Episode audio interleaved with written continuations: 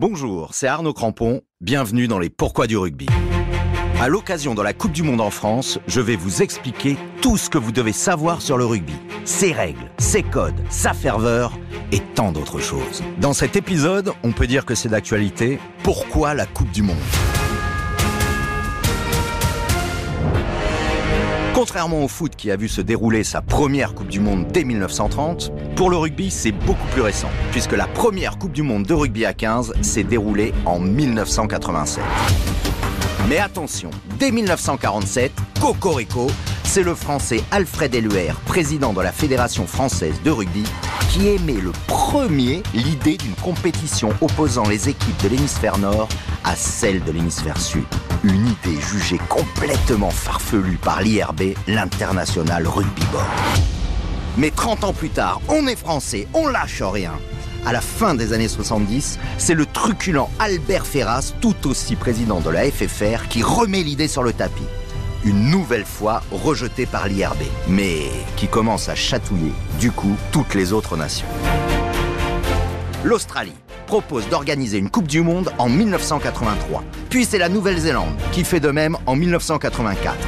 L'IRB, sentant que ça pousse, que la pression vient de partout, lance une étude de faisabilité la même année. À contre-coeur, puisqu'elle craint de voir disparaître l'amateurisme du rugby. En mars 1985, une grande réunion entre les fédérations a lieu pour décider si oui ou non il faut une Coupe du Monde de rugby. Avant le vote, Angleterre, Écosse, Pays de Galles et Irlande sont contre. L'Australie, la Nouvelle-Zélande et la France sont pour, mais en minorité. Au moment de voter, à bulletin secret, l'Angleterre et le Pays de Galles changent d'avis. Et leur décision est irrévocable, et c'est le oui qui l'emporte. Et contrairement au référendum sur l'Europe, en rugby, on respecte le résultat des urnes. Et c'est parti pour le coup d'envoi de la première Coupe du Monde de rugby en 1987, organisée par la Nouvelle-Zélande et l'Australie. La France s'inclinera malheureusement en finale 29 à 9. On enchaîne en 1991, victoire de l'Australie face aux Anglais. 1995, la Coupe du Monde la plus politique en Afrique du Sud avec une victoire du pays organisateur. 1999, au Pays de Galles et une victoire en finale de l'Australie sur la France. Mais, mais, mais, et je dis bien mais, une demi-finale culte, historique, phénoménale, gigantesquissime, et je pèse mes mots, entre la Nouvelle-Zélande et la France. 2003 en Australie, c'est la première victoire d'une équipe du Nord dans la compétition avec l'Angleterre qui s'impose en finale.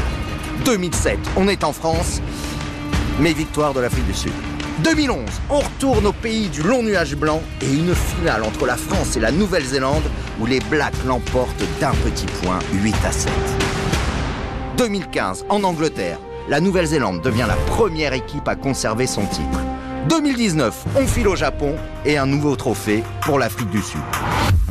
Si vous avez bien suivi, ça nous fait donc 3 titres pour la Nouvelle-Zélande et l'Afrique du Sud, 2 pour l'Australie et 1 pour l'Angleterre. Et si la France débloquait son compteur dans cette Coupe du Monde 2023 à la maison Hein Moi j'y crois.